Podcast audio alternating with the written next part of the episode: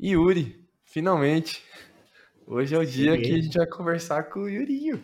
Yurinho do The Market Hub. Como é que chama o, o, Rubinho, né? Era o Rubinho é que era o. Rubinho, velho. Rubinho, Rubinho, Rubinho virou o nome da, do, da comunidade, né? Os Rubinhos, mas o Rubinho mesmo, o bonequinho, ele tá meio aposentado, assim, ele deu uma. Tá, já, já ensinou muito, já, já passou em muito post, tá na hora dele dar aquela relaxada, né? Então. Aí, tá num sabático aí, né?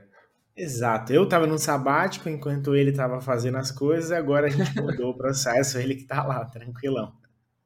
Pô, cara, e, e para quem não sabe, para quem não conhece o, o, Yuri, foi o Yuri que começou com essa brincadeira de chamar de Nagolinho, cara. Você sabia disso? Eu sabia, eu tenho, eu tenho orgulho de ser o né? primeiro.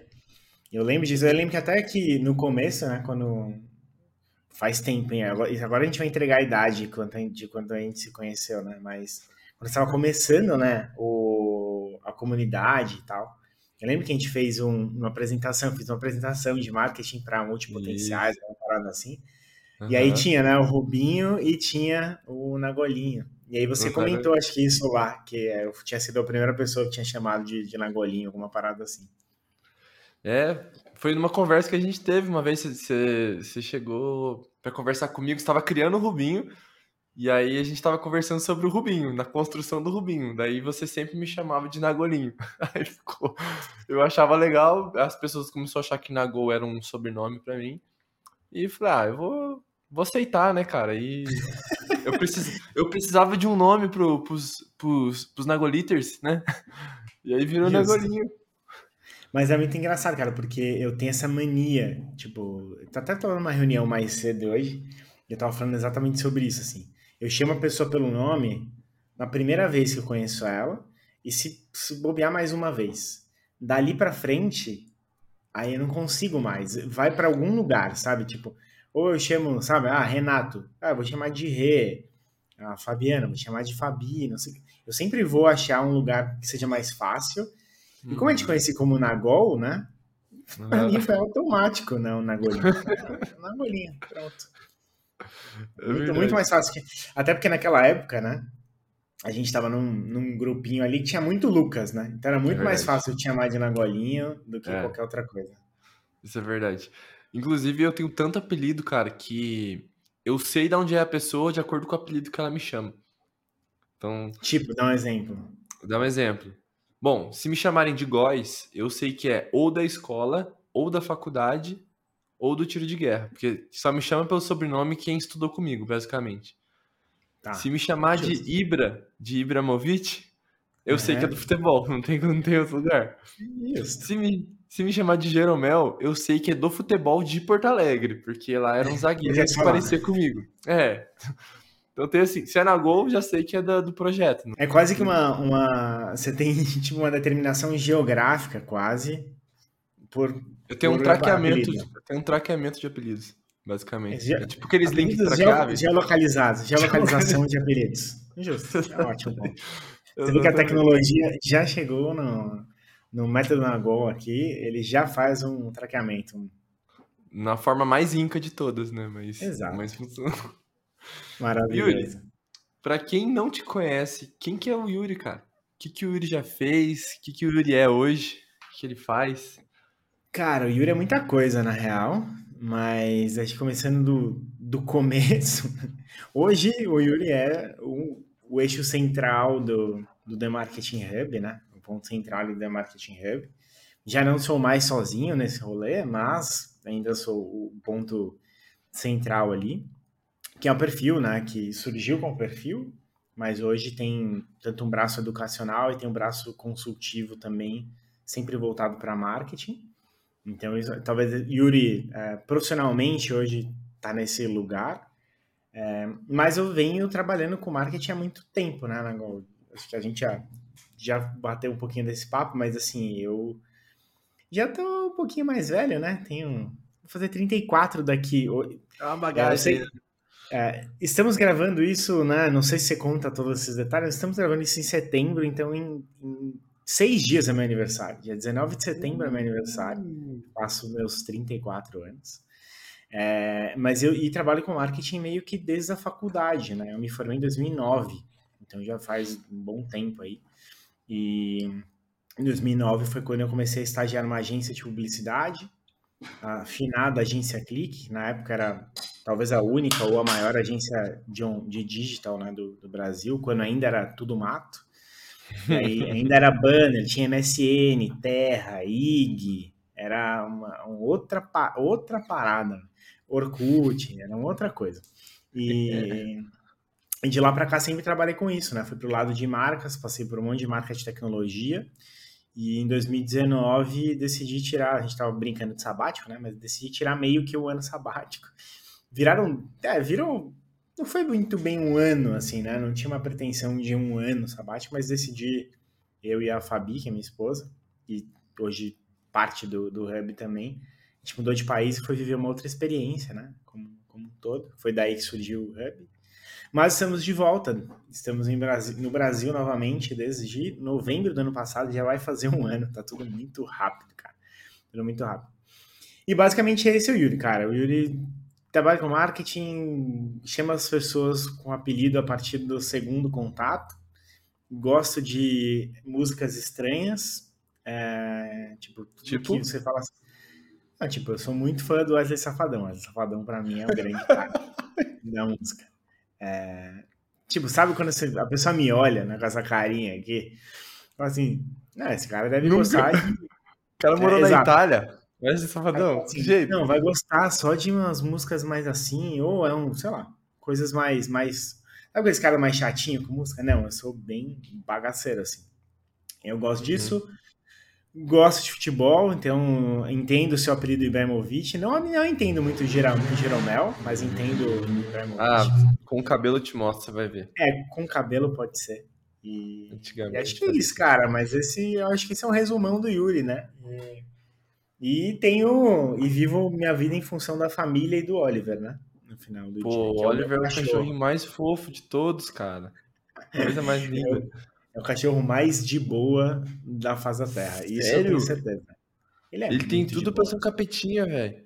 Cara, ele é muito de boa. Ele, ele fica o dia inteiro de boa. Ele não late. Nossa. Ele de, fica deitadão. Às vezes você quer. Chega, chega 10 e meia, a gente tá vendo TV. Ele levanta, 10 e meia, olha pra gente, ele tipo, ó, deu minha hora, falou, galera, vou dormir, a gente vai pro quarto, dorme. Ele é um cara, um cara de boa. Que legal, cara. Você tava falando de, de, de, criar apelidos, né? E eu, eu falei que eu tenho vários apelidos, mas esqueci de dizer também que eu adoro criar apelidos também, mas normalmente eu crio internamente para eu conseguir lembrar o nome da pessoa. Porque eu tenho uma falha de memória muito grande em relação a nomes. Então, às vezes, eu tento criar uma musiquinha, alguma coisinha que faça lembrar o nome da pessoa. Vou dar um exemplo. A, a mulher do meu tio se chama Yara. E eu ah. nunca sei o nome dela. Só que quando eu chego na casa dela, eu sempre lembro daquele pagodinho. Inara, Inara, Inara. E aí você Inara. Cara, eu só, só. Se não fosse o pagode, eu nunca ia lembrar o nome dela. E eu adoro ela, sempre vejo ela, sempre esqueço o nome dela, mas o pagodinho entra logo no disquete, assim, aí eu já. Sim. Daí eu já esse lembro é o nome dela. Esse é um bom ponto, cara. Mas música ajuda a gente, né? Como um todo, assim. Eu, eu gosto estava brincando de música, né? Eu dei um exemplo de coisas que eu gosto, mas eu, eu tenho a mania de transformar absolutamente tudo em música, porque quando eu era mais novo, eu já fiz aula, ainda toco, né? Mas eu toco violão, eu toco bateria, então a, meu, meu é, software é muito musical, assim, sabe?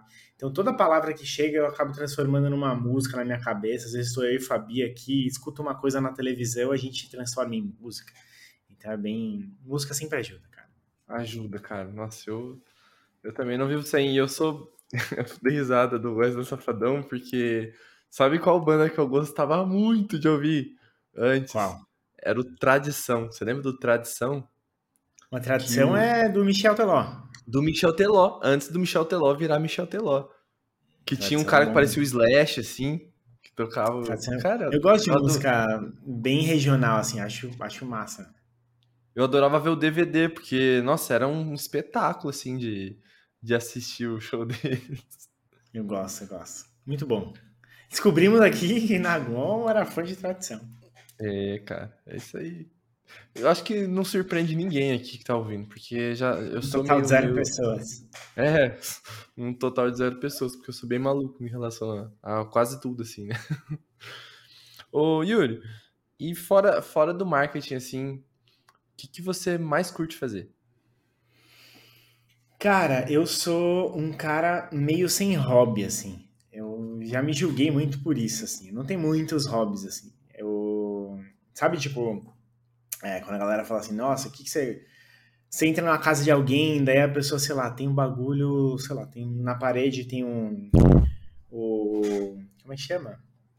É, O quadrinho do, sei lá, do Friends, ou tem não sei o que lá, que é um quadro que tem uma frase de um filme.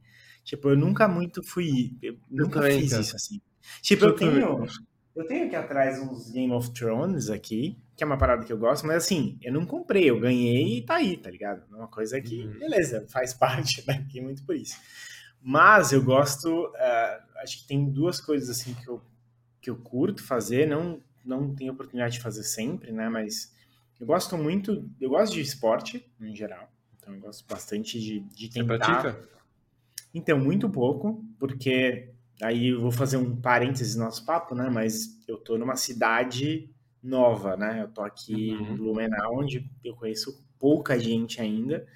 É, então eu não consegui construir ainda, sei lá, grupos para praticar alguns ou Perfeito. entrar nisso. Principalmente porque eu, que eu mais gosto de jogar futebol, no geral, então não consigo praticar muito, apesar de me exercitar, isso sim, mas eu não consigo praticar muito esportes. E gosto de música, né? Então, inclusive, é, depois de muito tempo, eu comprei um violão, assim, faz duas semanas. Então, é uma coisa que tem, eu tenho voltado a colocar na minha, na minha rotina, assim. Mas acho que são essas duas coisas, cara, assim, que eu falo assim, nossa, para eu relaxar, o que que, o que que eu faço seriam essas duas coisas, mas é, no final acaba ficando muito com família, sair da volta, passear, Uhum. assim, coisas nesse sentido eu gosto bastante de fazer, mas falar assim, hobby, hobby, talvez sejam esses dois, mas que não é uma coisa que é tão forte assim, sabe? Tipo, Não, não violão, está, né? tô- É, não, Tá em período de não tá. adaptação também, né? Exato, mas, por exemplo, violão. Eu tinha violão na Itália, né? Eu comprei lá, tocava mais. Mas, assim, voltando para o Brasil em outubro. De outubro até hoje, até hoje não, até duas semanas atrás, eu não tinha tocado, assim, em um violão. Então, assim, não é um negócio que fala assim, nossa, preciso disso para conseguir fazer XYZ. Não, mas é um...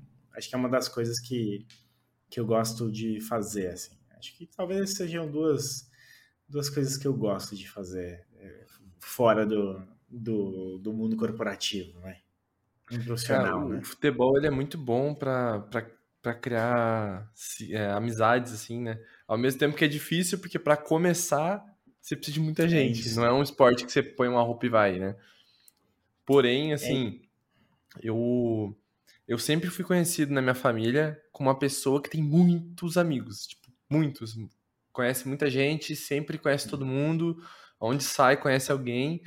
E quando eu fui pra Porto Alegre, que eu morei sete anos lá, sei lá, em, em tempo, num tempo de um ano, assim, eu já tinha uns cinco grupos de futebol e já conseguia, tipo, chamar uns amigos de um grupo pra jogar no outro, porque pra Sim. eles não ficassem em futebol. Eu já, já meio que fazia o meio de campo entre grupos de futebol, porque isso é a minha maior habilidade, é assim, eu tenho 50 grupos de futebol e eu vou colocando um no outro, assim, né? Maravilhoso. Você é eu conheço muita jogador, gente né? por causa disso. panela. É, cara, eu sou meio de campo até nisso, até no WhatsApp. E, e é legal o quanto de amizade que eu faço por causa do futebol, cara. Como o esporte é bom nesse sentido, Sim. assim. Mas eu acho que tem um- uma diferença, eu não lembro, assim, depois você, me- você, você vai poder me corrigir, né? Mas acho que você- quando você foi pro sul, você foi trabalhando? Não lembro. Eu fui pra estudar, sim. fazer publicidade, né?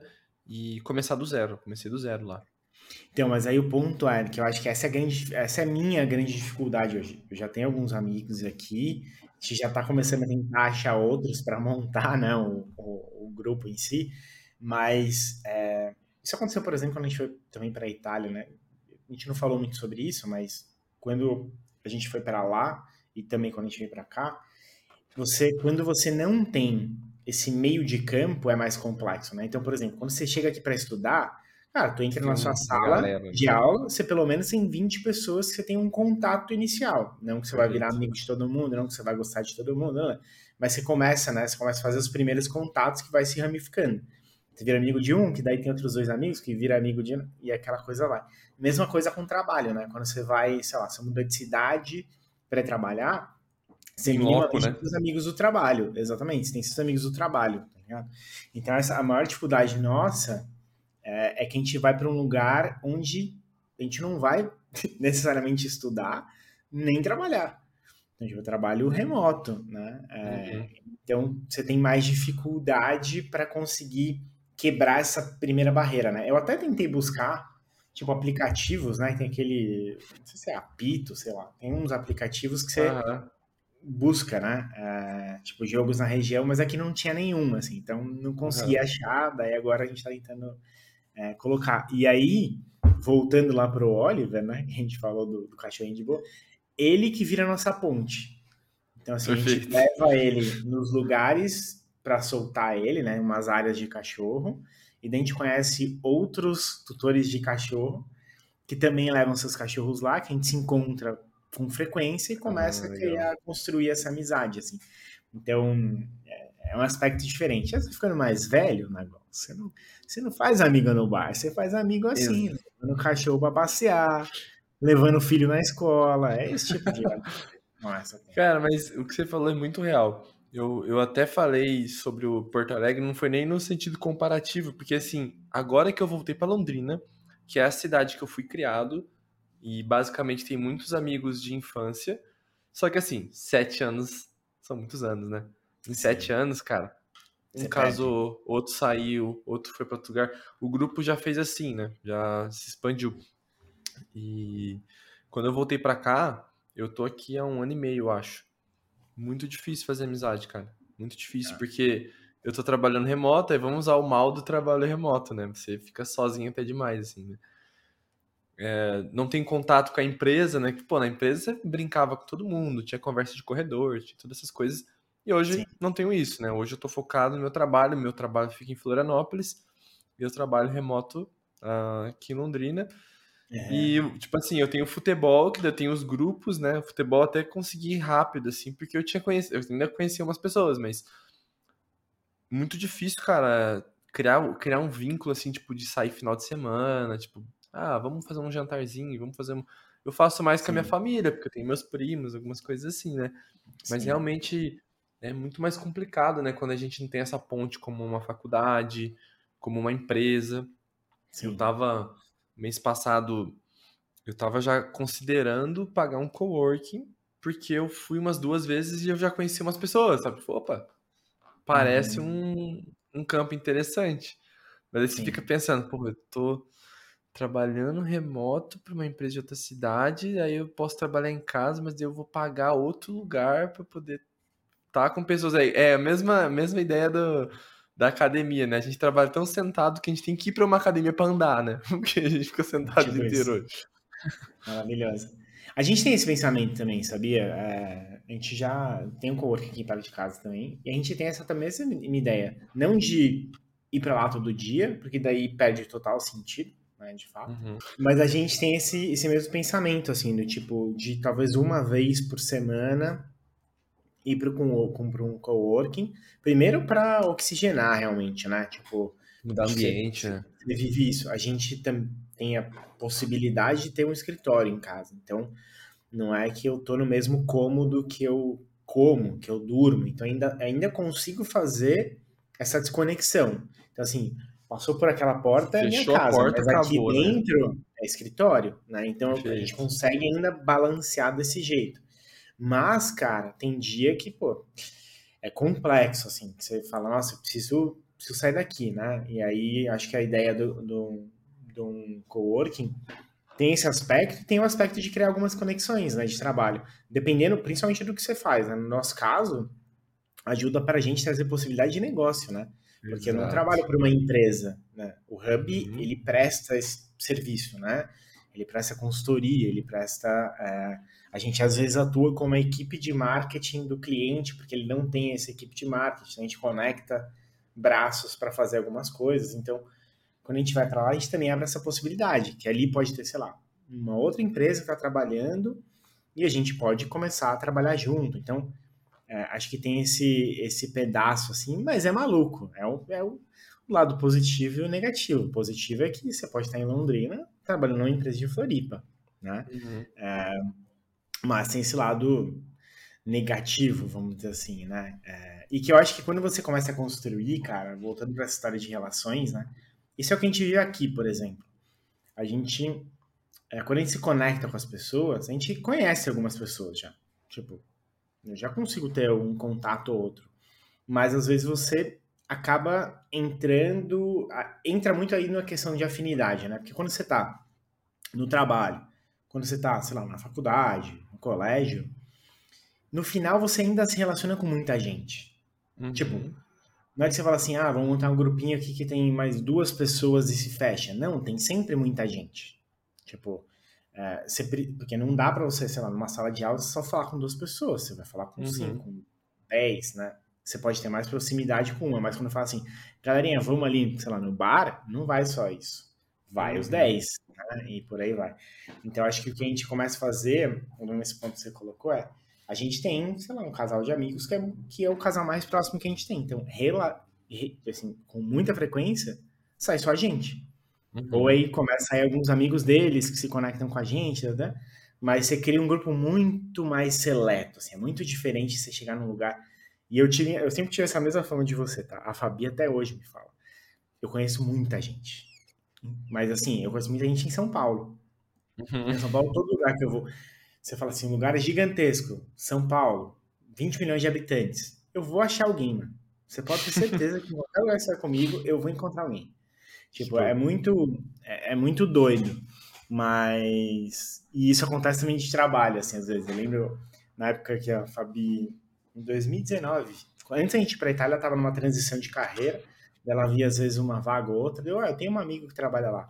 Ah, minha amiga é recrutadora. Ah, sempre foi meio que assim. Sempre tem alguém. Mas quando, é, mas quando você sai, né, do seu, desse seu ambiente, é difícil você quebrar, porque você tem essas barreiras, né? Tipo, pô, é muito. Outra coisa que é diferente. Que eu tive conversa com algumas pessoas sobre isso. Se o cenário fosse. Tô morando aqui sozinho, você ainda tem outras. Você ainda quebra algumas barreiras. Tipo, você vai pro bar, sei lá, você vai trocar ideia com a pessoa. Vai, você vai mais aberto, né, a conhecer as pessoas. Né? Sei lá, você manda mensagem para alguém, você, sei lá, quem é solteiro usa um Tinder da vida, você consegue quebrar um pouco esse, essa barreira. Agora, quando sai aqui, saiu e a Fabi, mano. Tipo, sai um casal, a gente vai, a gente vai pra um bar em casal, não é que a gente vai sair trocando ideia com pessoas aleatórias. Que é uma uhum. coisa que talvez eu faria sozinho, talvez ela faria sozinho, né? Então muda muito a perspectiva. Mas é engraçado pensar nisso. Doido, né, cara? E pra você que veio aqui pensando em ouvir falar sobre marketing, estamos falando só como fazer amizade em cidades estranhas. Como fazer amigos e influenciar pessoas. Exato. o áudio. Na era digital. e o que te fez não voltar para São Paulo quando você voltou da Itália? Cara, quando a gente quando a gente foi para Itália, né, é, tinha algumas questões de é, obviamente, eu estava no momento repensando minha trajetória profissional. A Fabi, ela tem família na Itália, então a gente tinha alguns motivos de ir para lá. Mas uma das coisas que a gente queria realmente era a qualidade de vida. Que Perfeito. você já, já. Você morava aqui em Porto Alegre, lá no sul? Porto Alegre. Que já é uma cidade grande, mas ela é muito pequena perto de São Paulo. Do Nossa. caos de São Paulo, que eu quero dizer, né? É, então, quando você. Tem você... bairros calmos em Porto Alegre. Então, não existe isso em São Paulo. Né? Então, assim, quando você cresce, você nasce e vive nesse caos. Quando a gente saiu de lá e foi para uma outra realidade que era muito diferente, que é a realidade europeia, é, é muito difícil voltar. No sentido de a gente sabia que a gente tinha conquistado uma, alguma série de coisas que a gente não tinha como é, ter 100% no Brasil. Então tem um nível de, de segurança que você não tem, tem um nível de, sei lá, qualidade da saúde pública que você não tem. É, tem coisas que não dá para trazer, mas quando a gente decidiu voltar, é, a primeira coisa que a gente pensou é, tá, como que a gente volta, mas não perde tudo que a gente tem aqui. E aí, um dos pontos chaves, né, era de fato qualidade de vida. Do tipo, pô, Uhum. eu não quero mais ir para uma cidade onde eu tenho que me preocupar de ir numa padaria, na padoca, a 400 metros da minha casa, e eu tenho que pensar se eu vou de carro ou se eu vou a pé, porque eu corro o risco de ser, sei lá, assaltado. Tipo, é uma, é uma coisa que é, não, não, não entrava mais na minha cabeça. Quando você vive dentro disso, é normal pra você. Tipo, você nem se Uhum. liga a- o absurdo que é. Mas Ah. quando você vive outra realidade, é, você começa a enxergar uns- isso. Ah, assim, o que aconteceu foi, fomos pra, fomos pra lá. A gente ficou, tipo, um mês, um mês e meio, assim, né, Golinho? Ainda com a mesma Cabeça de São Paulo. mesma cabeça. Então, assim, passava gente do seu lado, você fica meio esperto. Sa- Sabe? Tipo, a galera gritando um pouco mais Celular alto. guardadinho na rua. É isso. Chegou um dado momento, vou dar esse exemplo. A gente chegou lá em junho de 2019. É, daí, de, em dezembro, em- na virada do ano, a gente foi pro centro da cidade. A gente foi, a gente foi de busão naquela época. é, mas a gente voltou. Daí teve lá a festa de final de ano, aquela parada toda. Ainda não tinha pandemia. Foi tipo Uhum. Foi a assim, última. Um mês antes da antes, pandemia. um mês antes, né? Porque tá- foi bem na Itália. E a gente voltou, cara, uma da manhã, a gente andou, a gente voltou a pé. Quatro quilômetros, com o celular na mão. Então, assim, qual é a chance de fazer isso no Brasil? É, é nula. Não dá pra fazer isso. Né? Muito baixo. É muito São pequeno. Paulo é nula. São Paulo é nula. São Paulo é nula, é negativa, tá ligado? Então. Até quando a gente voltou, a gente falou, tá, não queremos ir pra São Paulo. A gente entende que o, o mundo dos negócios é muito mais forte em São Paulo, mas tem em todo lugar, tem em vários lugares, várias cidades, isso acontece. É, mas a gente não quer viver essa vida de São Paulo. Tipo, o Fabi já foi assaltado ou tentaram levar carro, já sofreu assalto com arma na, minha, na cabeça, ela, né? Então, assim, não fazia sentido mais pra gente a gente começou a buscar, buscar outras alternativas. A gente começou a sair da cidade, mas ainda dentro do estado. A gente começou a refletir. Cara, morar uma hora de São Paulo é morar em São Paulo. Porque você vai ter que estar em. Sim, vai ter reunião, tem que estar lá. Pra lá o tempo todo. Vai, vai ter aniversário, tem que estar lá. Almoço na família, tem que estar lá. É Então- que você acha que você saiu, mas você não saiu, né?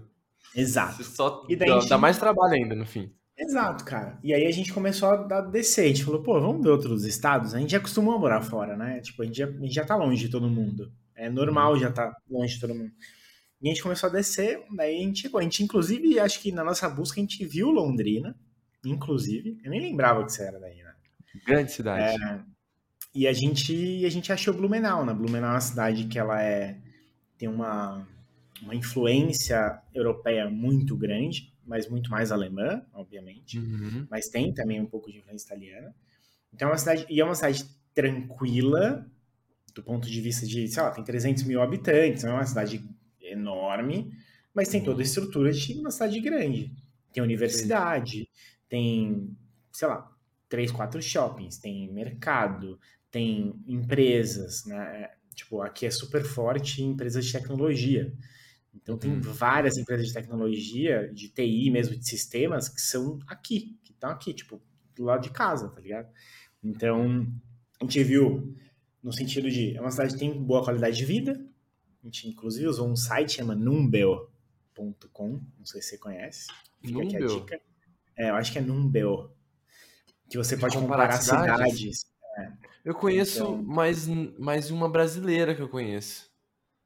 Essa é é uma global, assim. As pessoas dão lá as notas e tal para vários pontos, assim. Então, de- desde poluição até índice de segurança, tem bastante coisa lá.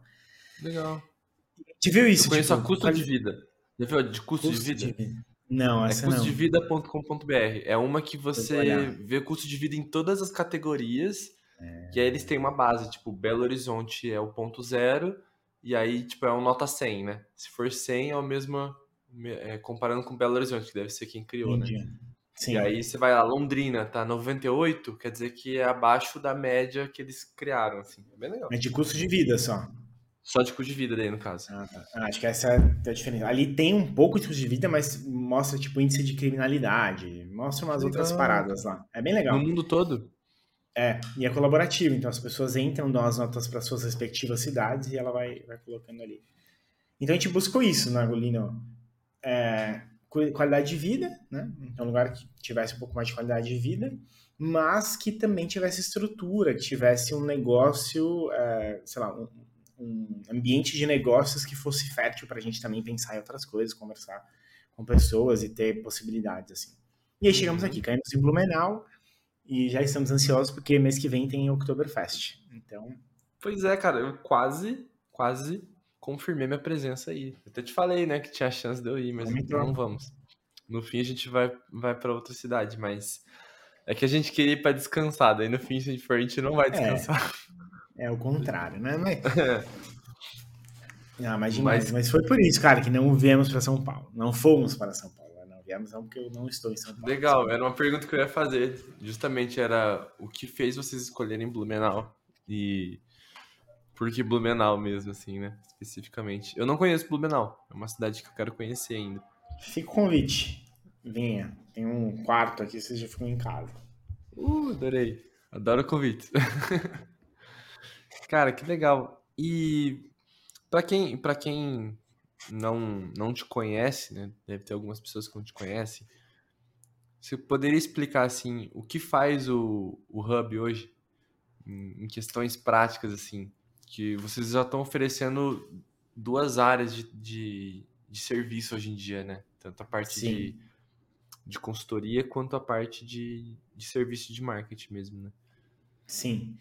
Cara, o Hub, ele, eu falo que o Hub ele tem duas verticais. Uma vertical, isso é muito, muito papo de um marketer, né? Mas desculpa, gente. Dois pilares. É como eu, é como eu sei. Não, são duas verticais, assim. Tem uma vertical de educação, e a outra, quando a gente trabalha, assim, vamos lá, pilar de vertical de educação, a gente ensina as pessoas a fazerem algumas coisas. Ponto. Uhum. E o, essa vertical consultiva é quando, é quando a gente de fato atua, bota a mão na massa para ajudar empresas a é, é, atingirem alguns dos seus objetivos, né? resolver alguns problemas e tudo mais. Então o Hub hoje ele tem esse esses dois, esse desmembramento, né? Dentro do pilar de educação, a gente ficou parado durante bastante tempo, mas a gente retomou agora muito recentemente com um novo curso e vai vir co mais coisa e vai vir umas ideias meio malucas um pouquinho mais para frente. Então a gente está dando uma, uma reativada nesse, nesse processo como um todo. Porque, cara, a gente, a gente entrou, não sei se isso chegou para você também, nesse pensamento, mas eu acho que quando a gente começou a construir conteúdo aqui e tal, é, tava muito forte, né? Essa história de, pô, cria curso, vende seus cursos, né? Monetiza. E quando a gente falava de monetizar, a gente falava muito puramente em curso. Tipo, era muito raro você falar de outras possibilidades, né? Tipo, Tirando, óbvio, a ah, AdSense, coisas mais padrão, assim. Que, que era pela escalabilidade também, que foi muito, muito inovador pra época, né? Cara, vou fazer uma coisa que eu vou trabalhar uma vez e vou vender, entre aspas, infinito, né? Exato. E vou fazer, né, o meu conhecimento é, trabalhar por mim. O que faz sentido. Tipo, uhum. Né, faz sentido. Mas a gente pegou esse momento que era muito forte. É, e nesse momento que era muito forte, todo mundo estava fazendo. Tipo, sei lá, todo mundo tava exatamente nesse momento, né? É, todo mundo trazendo conteúdo, trazendo é, curso, curso de A, de B, de C, aquele monte, aquele caos como um todo. A gente também tinha é, soltado um curso que era o, o, Think, que já tinha um contexto um pouco diferente. Né? Tipo, todo mundo tava prometendo, sei lá, ah, vou te ensinar a fazer ganhar dinheiro, vou te ensinar, sei lá, construir alguma coisa, monetizar, blá, e o Think era muito mais do tipo, a gente vai te mostrar os pensamentos do marketing para você conseguir entender o que está acontecendo. E aplicar onde e, quiser. Tipo, é, e, e, fazer o seu rolê com autonomia, né? Que acho que sempre foi esse o grande ponto por trás do Hub, assim. Era, era eu não quero que as pessoas dependam de mim para saber o que fazer. Tipo, uhum. eu não quero. Tipo, ah, quando eu, mesmo quando eu vou fazer um conteúdo, eu não quero que ela espere o próximo. E ela fala, nossa, agora o que, que eu faço? Não, eu quero pô, que você entenda isso aqui e saia fazendo. E aprenda. Começo, meio sabe? fim, né? É isso, cara. Então, é, rolou esse pedaço e a gente deu uma pausa que a gente falou, calma. não é só isso que a gente quer fazer, não é desse jeito que a gente pretende só fazer isso, então vamos dar uma descansada. A gente estava com outros projetos, a gente estava pensando em voltar para o Brasil, a gente estava, na verdade, no processo né, de, de volta, então estava tudo muito complexo assim na vida. A gente falou, em vez de sair e deixar fazendo, para e vamos respirar, depois a gente retoma isso com, com outras ideias. Então, o próprio um spoiler aqui. Outubro acho que ainda vai ser spoiler. Mas, por exemplo, a gente está refazendo o Think. Então, a gente está atualizando ele, fazendo no outro formato, com outro tipo de material e tal. Então, esse é um outro lado. E a vertical consultiva é que a gente começou a identificar o seguinte ponto. Um monte de gente que não necessariamente tenha interesse, paixão, tesão por marketing, estavam começando a tentar fazer curso, tentar se especializar para conseguir aplicar dentro da empresa dessa, dessa pessoa, né?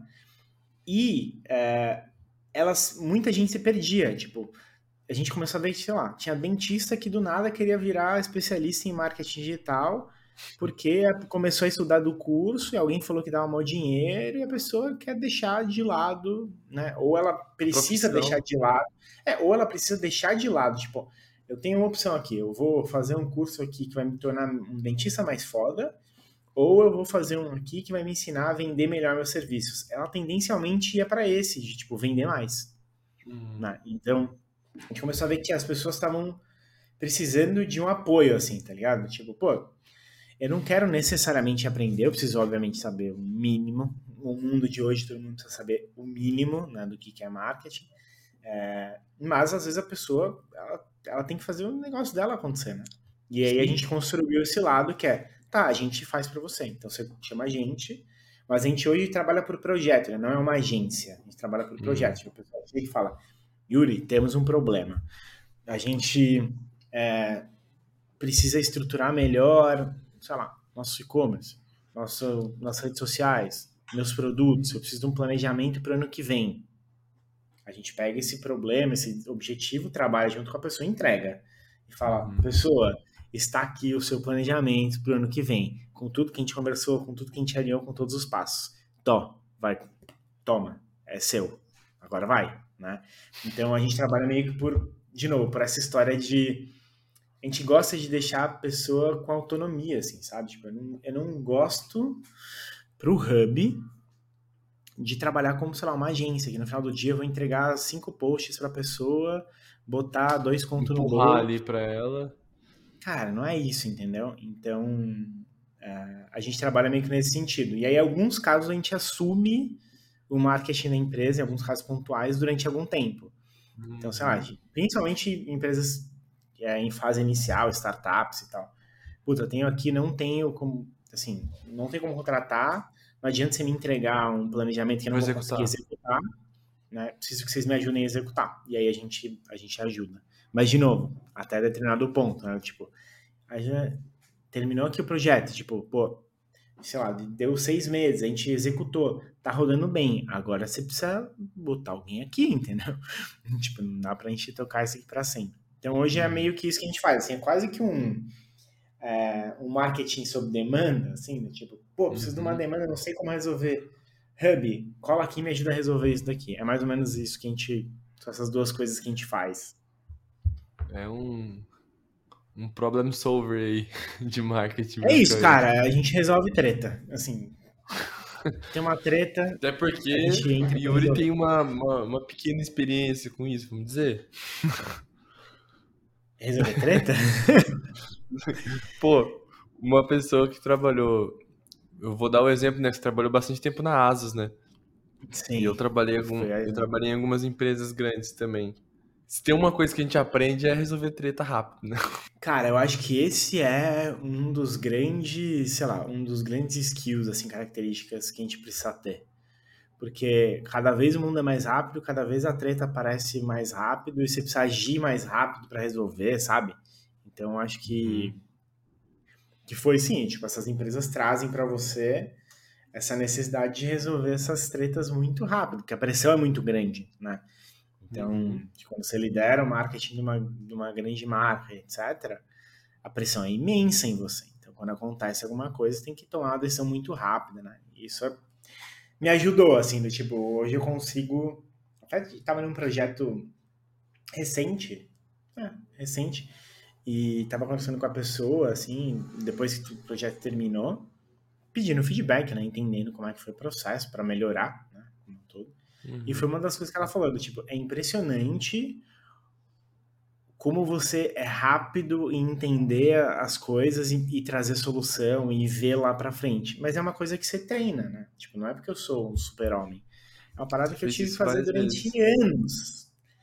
Sabe? O tempo todo fazendo isso. Então, hoje é muito mais fácil para mim, quando vem uma, um problema, é, vou imaginar que eu tenho aqui no meu software já várias soluções que eu usei para outras coisas e que eu posso acessar. Já é um preset já, né? Exato. Você tem o um preset e os aprendizados, né? Tipo, pô, eu fiz isso aqui e deu ruim nisso daqui, mas acho que pode ser bom aqui. Então você começa a criar essa bagagem, né? Acho que esse é o grande, o grande aspecto. E acho que o grande, grande desafio, né, Nagolinho, principalmente hoje em dia, né, é como você consegue também fazer isso de uma maneira customizada. É por isso que a gente pega esses projetos pontuais, porque Cara, você sabe, a gente é completamente anti-guru, né? É, uma coisa que a gente não gosta é isso, tipo, que você faz isso aqui, não, é só bota essa headline aqui, manda um e-mail com esse nome. Vai dar. Tipo, porra, sério? Pega esse template aqui, né? Exato. Então, é por isso que a gente trabalha para o projeto e é por isso que a gente não quer ser agência, porque no final do dia, se você está na agência, é isso que você vai fazer. Assim, e não é porque você. É porque é automático, mano. Você imagina, você tem uma empresa, daí você começa a assumir clientes, naturalmente você vai tentar otimizar, estamos falando de negócio. Você vai otimizar a sua equipe para conseguir fazer o máximo possível de clientes, vamos dizer assim, é natural que isso aconteça. Menor custo. No menor custo possível. E aí o que você vai fazer é robotizar a parada. O que a pessoa faz? Precisa fazer post. Vambora começa, plá, plá, plá, plá, faz um monte de post e aí? Né? Então, muito nesse sentido, assim, que a gente, que a gente pensa que esse é o grande desafio, cara. É, o desafio das empresas não é mais... É, já faz muito tempo, né, que não é fazer post. Qualquer é. um faz post, entendeu? Tem então, robô que faz já. Exato, cara.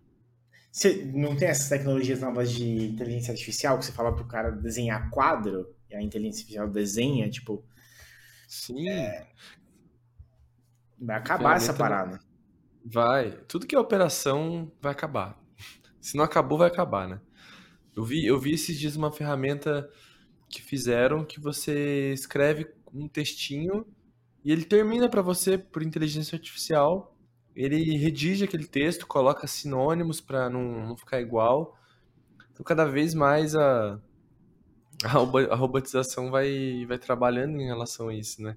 E aí esse tipo de trabalho mais robotizados, eles podem facilmente ser trocados por um robô, né? Agora, o pensamento lógico, a experiência, igual você falou, não tem como substituir a criatividade, não tem como substituir a adaptabilidade. Porque quem faz aquela inteligência é um ser humano por trás, né? Eu sempre falo isso. Eu é isso. trabalho hoje com inteligência artificial na, na empresa que eu trabalho. E é bizarro, cara por fora, o usuário que vê é o negócio mais lindo do mundo. Cara, tira uma foto e a foto reconhece tudo que tá ali, preço, produto, quantidade, se tá em ruptura, se não tá, beleza, tudo. Faz tudo. Um trabalho de um de um de um promotor dentro de, uma, de um supermercado que gastava uma hora e meia vai gastar 10 minutos. Sim. Coisa linda. Mas para isso acontecer, tem umas 50 pessoas atrás ali, ó, trabalhando e treinando aquela ferramenta para fazer aquilo, né? Então, é, é a adaptação falou, até do cara, emprego, né? No final. E eu acho que você falou é muito, muito real, assim, né, Que é a criatividade, né? Porque, assim, a gente tem cada vez mais a tecnologia evoluindo e nos ajudando em vários aspectos. Mas tem a nossa criatividade por trás, tentando trabalhar a tecnologia para que ela faça XYZ, né? Não é que você liga um botão e às vezes as pessoas entendem que é isso, né? Tipo, você aperta um botão, inteligência artificial, ela, você liga ela, ela entende e faz. E não é isso, né? Então, assim, por trás, eu tava até... Uma das coisas que eu tenho interesse em entender um pouco é essa parte de programação, né? Acho que cada vez mais marketing e tecnologia tá conectado e é importante a gente entender. Não, não que eu quero virar um, um, um programador, nem acho que eu tenho talento para isso, mas é importante entender. E nesse processo de entender e tal, você vê o quanto tem de criatividade por trás da, daquilo, assim, sabe? Tipo, no desenho de código e um monte de coisa, é umas cabeças tentando trazer a solução para como que eu posso plugar esse monte de código para ele funcionar da melhor forma possível, sabe? Para abrir o site mais rápido possível, para gastar o menor tempo de processamento possível. Então, assim, por trás é criatividade. No final do dia, é a criatividade, assim, funcionando, sabe? Eu acho isso bem. Esse é o ponto-chave, assim, para mim, do, do rolê. Eu acho massa que, assim, a tecnologia, ela abriu um, um campo novo, né? Que é o campo de quem tá atrás do show, no backstage, fazendo aquele show acontecer. E o que você pode fazer com esse show? Te dar um exemplo. Eu li semana passada que a banda Metallica, banda de rock, eles pegam todas as métricas do Spotify, que o Spotify dá para eles, e eles montam um setlist set da né? cidade. É. Eles pegam a cidade, vê o que a cidade ouve mais e montam setlist em cima daquilo. Isso é, é criatividade pura, velho, se for pensar. Criatividade. Criatividade, é criatividade pura. E aí por trás do show é os caras do Spotify geniais dando métricas de Power BI bizarras, assim, né? Dando mil métricas, que isso aí é muita tecnologia por trás, é criatividade também deles pensarem nessas coisas. Então você pode ver que nos dois lados você tem muita coisa para fazer. Cara, porque assim, é, o, o, o, dado, né? Hoje, o dado ele tá aí. Em todo lugar. Né? Você puxa dado ali, puxa dado colar e você tem acesso o que você faz com esses dados é o que, que transforma as coisas, é o que muda o jogo. Assim, a hora que o dado, o dado tá pro Metallica como tá para todas as bandas do mundo. Uhum. Não, tá lá. Perfeito. Agora, você parar e falar assim, pô, e se a gente pegasse isso daqui, esse dado Sim, trabalhasse desse jeito, né, que é a história da criatividade, trabalhasse o dado desse jeito para conseguir fazer um show melhor para aquela cidade que escuta mais assim. Vai ter, assim, vai ter problema nisso? Pode ter problema nisso, porque vou pegar um, um exemplo é, simples, né?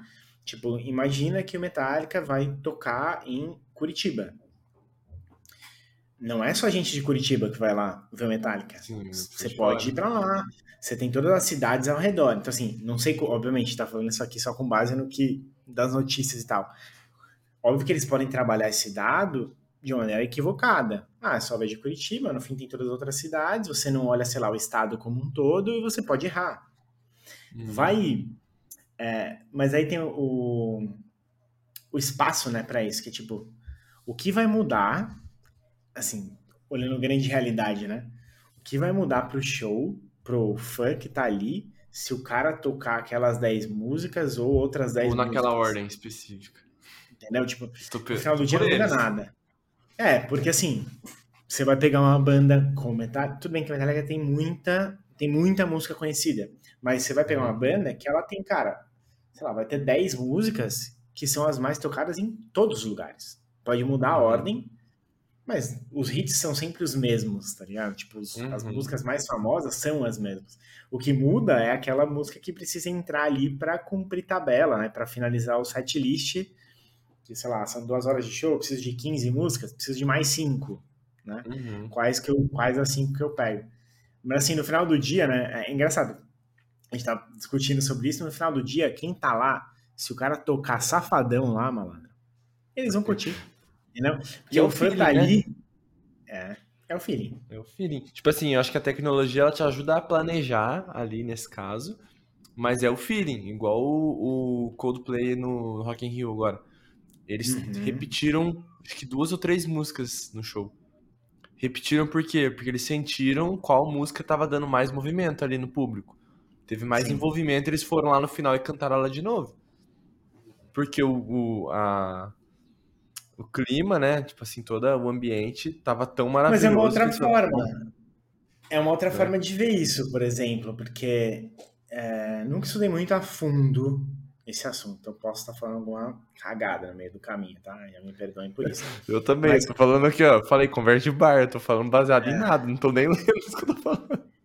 Não, mas porque assim, o Coldplay ele tem as pulseirinhas, né? Que, que fazem parte. E eles contam, teoricamente, eles contam uma história. A pulseirinha ela pisca de acordo com o ritmo da música, com a música. Na música Yellow Uhum. fica amarela, na música X tem um, um estilo Elas diferente. piscam em alguns momentos. Então, assim, teoricamente, ele tem um cronograma do começo ao final do show. Uhum. Teoricamente. Se eles estão contando uma história com aquilo, né? O YouTube também tinha isso, né? Quando tinha aquele palco 360 e tal. Era outro aspecto, mas é. Você precisa planejar o seu show e ele é diferente do Metallica aí, ele é igual em todos os lugares. Pelo menos, pelo menos a narrativa ela é igual em todos os lugares. Pode ser que eu vou voltar com uma música no final, por exemplo, é o que você falou. Pode ser, seria massa, porque daí eu termino no alto. Mas ali eles constroem de um outro jeito, né? A, a criatividade deles não é em deixa eu entender os dados e ver como eu posso usar os dados para fazer um show mais adequado para esse local. É Uhum. como eu construo um show, como eu sei- uso a minha criatividade para construir uma narrativa dentro do show, inserir outros elementos ali dentro, Adaptar, Tipo- adaptar ela ao tipo a vivo, né? Exato, tipo a pulseirinha.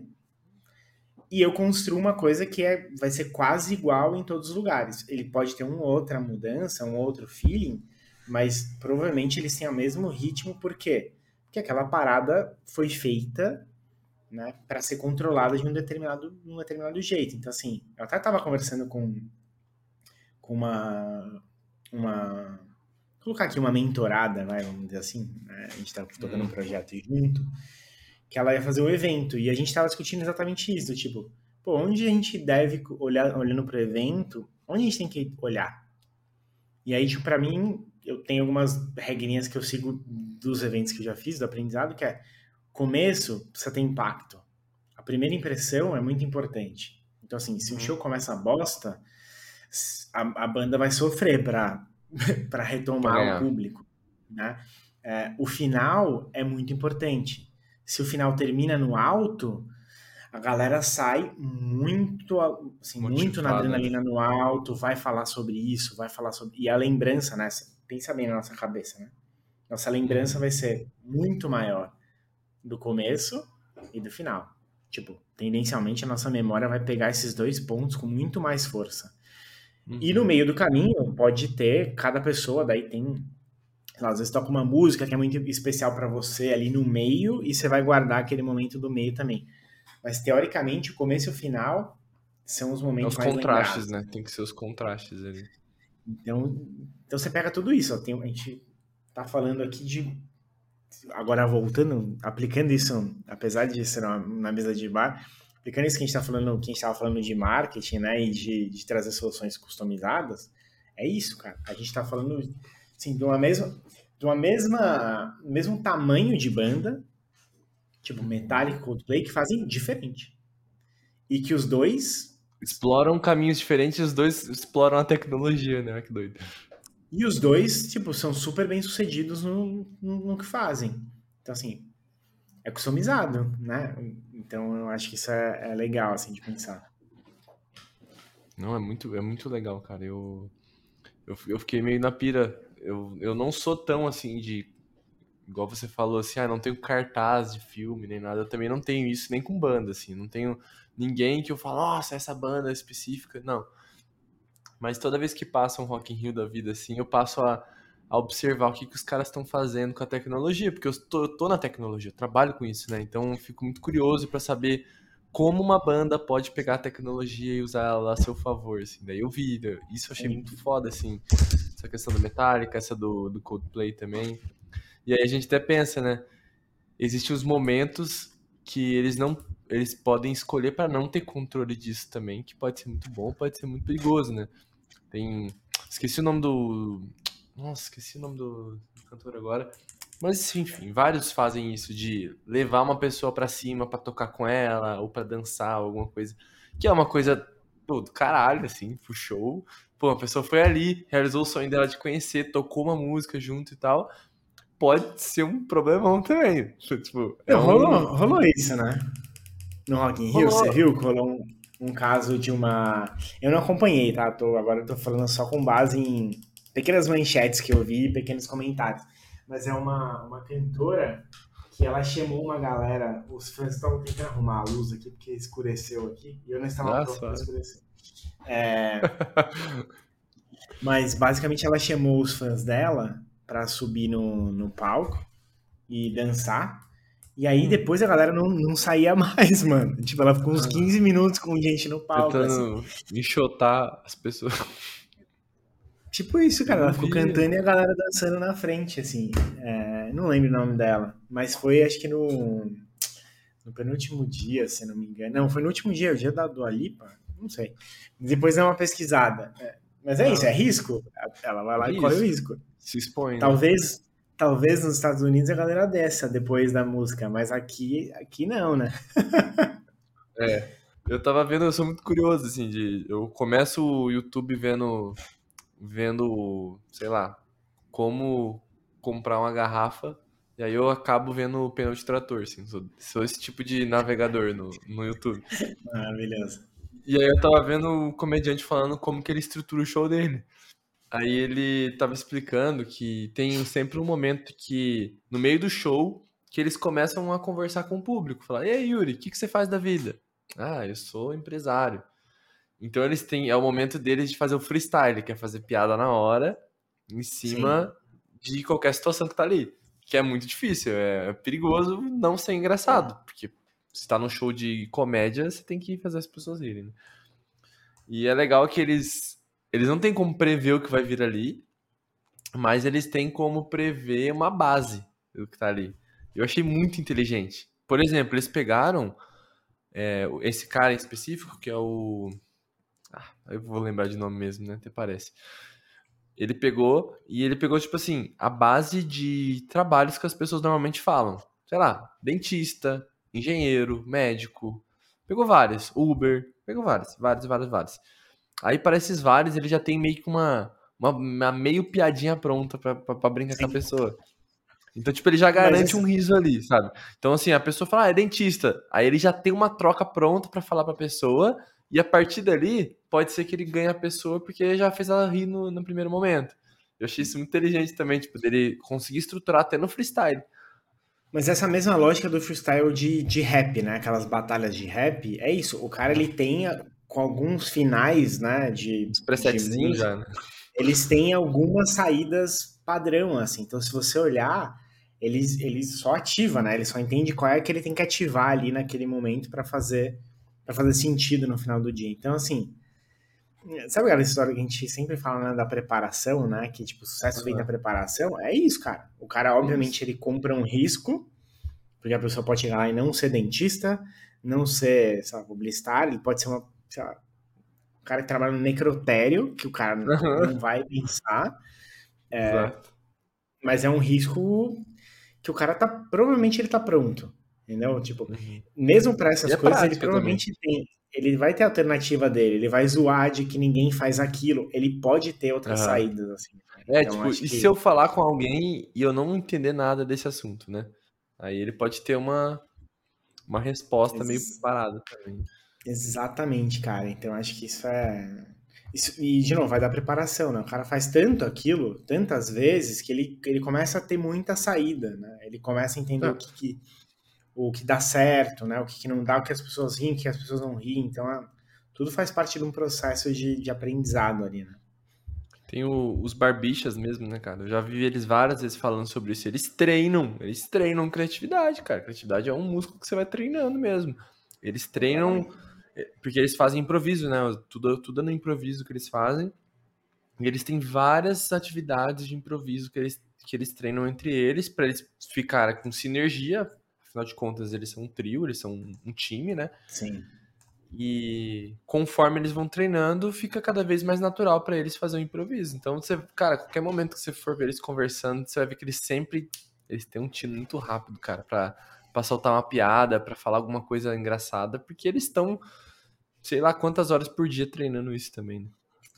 Eu acho que tem duas coisas, né? Tem o treino e tem, cara, o tesão que você tem naquele Tesão, assunto, né? é. Então, assim, assim, certamente, vai, a gente tá falando de coisas mais abertas, vai. Mas se a gente parasse agora e eu começasse a querer falar contigo de produtividade, por exemplo, você certamente sabe improvisar.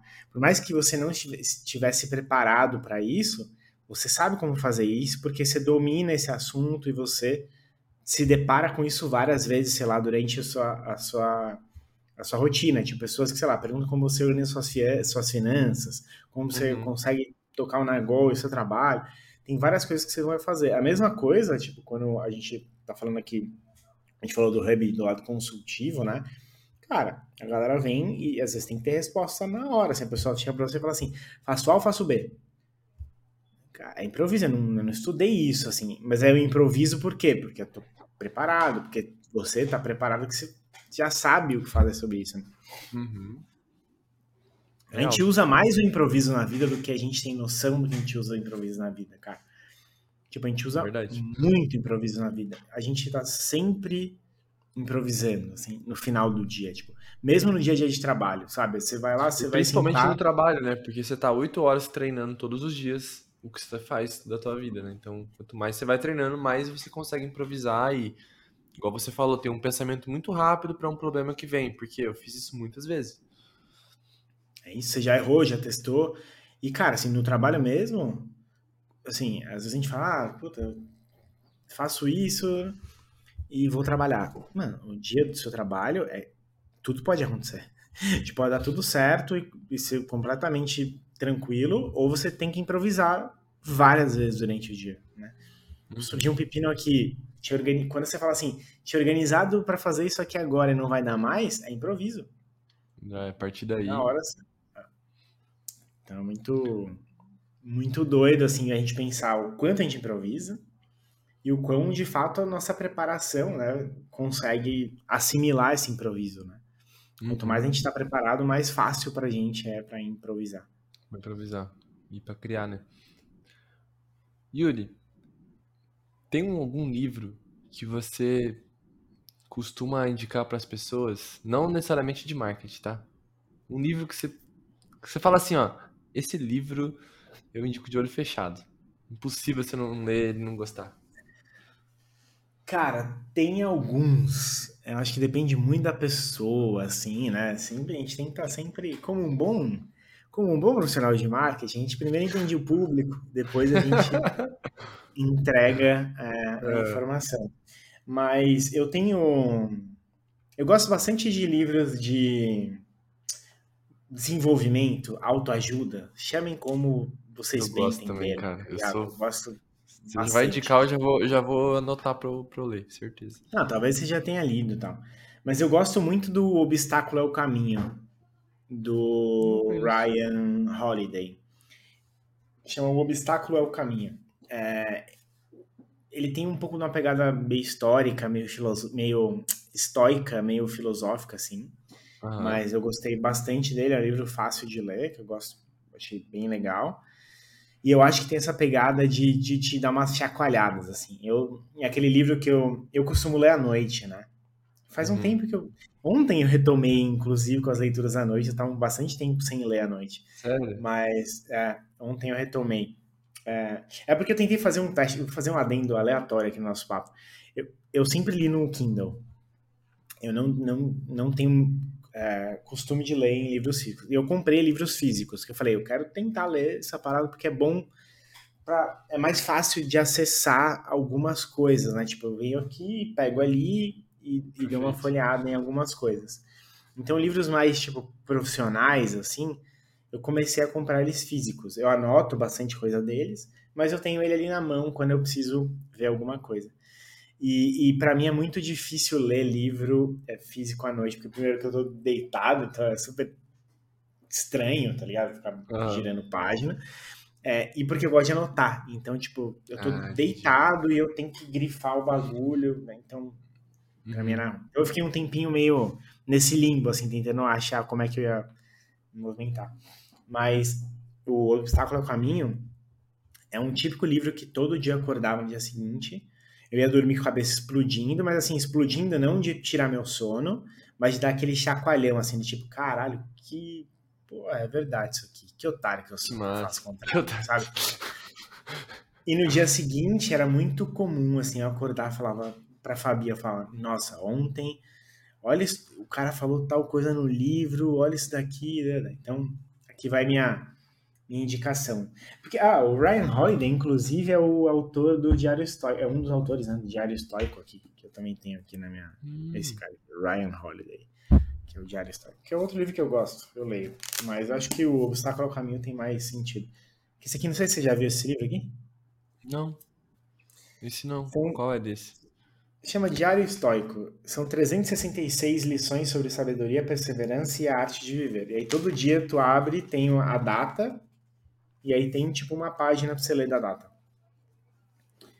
Então, tipo, sei lá, hoje, 13 de setembro, o título é Protegendo do Medo a Nossa Fortaleza Interior, por exemplo. Daí ele fala, ele pega geralmente um trecho de algum filósofo, geralmente estoico, e aí depois ele desenrola com base nisso. Assim. Mas é tipo uma que página. Legal. É bem legal. É bem, é bem parecido com o pão diário para quem era da igreja. É bem parecido com o pão diário. É bem parecido. Que eu gosto muito, inclusive. Até hoje eu pego para ler às vezes, que ele é muito legal é meio que nesse caminho, assim. Mas esse outro é um livro, livro normal, vai, vamos dizer assim. Uhum. É um livro, não é um livro de história, de história no sentido de, de, de construção de uma história, né? Sim. mas eu gosto, gosto bastante. Tá aí, Ryan Holiday, Obstáculo ao Caminho. Muito massa. Yuri, como as pessoas podem te encontrar? Blumenau, rua. Os caras estão brincando. É... Eu ia fazer essa piada, vou deixar. estou, estou no arroba themarketinghub.br. Então, estou lá. Tem um canal que tá meio, meio capenga no YouTube, mas que às vezes tem alguma coisa ou outra. Mas aí é o meu. Tá como Yuri Franco e é com esse mesmo nome que você me acha, por exemplo, no LinkedIn, caso você queira se conectar comigo de uma maneira um pouquinho mais profissional. Então, acho que são esses três principais pontos de contato. E uma coisa que é importante aqui é eu respondo todos, tá? Então, assim, pode entrar, manda mensagem, fica à vontade de mandar coisa lá. Eu respondo. Às vezes demora. Não me manda áudio, porque áudio demora pra cacete pra responder. Mas se mandar texto, eu te respondo rápido. Até porque mandar áudio no Instagram, às vezes ele, ele buga, né, cara? Sempre buga, sempre buga. De vez em quando. Né? E eu não gosto de receber áudio de pessoas aleatórias que eu não sei o que eu vou encontrar.